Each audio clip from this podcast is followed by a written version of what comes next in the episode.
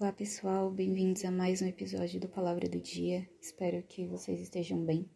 Como vocês devem ter visto, o título do episódio de hoje é Entre a Multidão.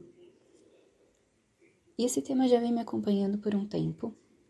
Eu estou num processo de tentar trazer uma pessoa de volta para o convívio do corpo de Cristo. E nesse tempo eu tenho questionado Deus sobre quais são as estratégias, as, as iniciativas que eu tenho que tomar para que isso aconteça. E questionado também se era algo que eu deveria fazer, se eu não tinha que terceirizar essa responsabilidade para um determinado grupo. E de várias maneiras, a resposta que Deus tem me dado é que Ele quer que eu faça isso. O que eu tenho aprendido nesse tempo é que existem pessoas que elas estão entre a multidão. Nós estamos muito habituados a ver, enxergar as pessoas que estão dentro do nosso campo de visão, as pessoas que estão no nosso convívio, aquelas pessoas que a gente sempre vê na igreja.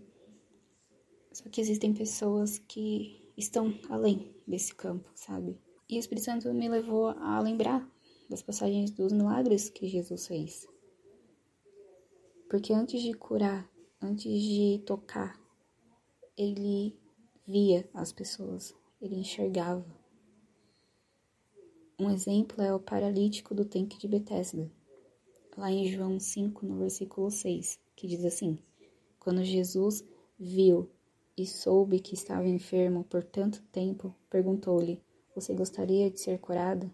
A primeira coisa que Jesus fez, ele viu aquele homem. Outro exemplo, a mulher do fluxo de sangue. Ela estava entre a multidão, mas ela tocou em Jesus. E Jesus soube, como ele diz, saiu virtude. Essa mulher ela estava entre a multidão. Quantas pessoas estão entre a multidão estão tocando em Jesus? Eu posso dizer que são várias. Está na hora de a gente despertar, de a gente querer abrir os nossos olhos nós queremos ser como Jesus, nós queremos o caráter de Jesus. Não tem como nós queremos só uma parte de Cristo em nós. Isso inclui ver o que ele vê, sentir o que ele sente e agir também.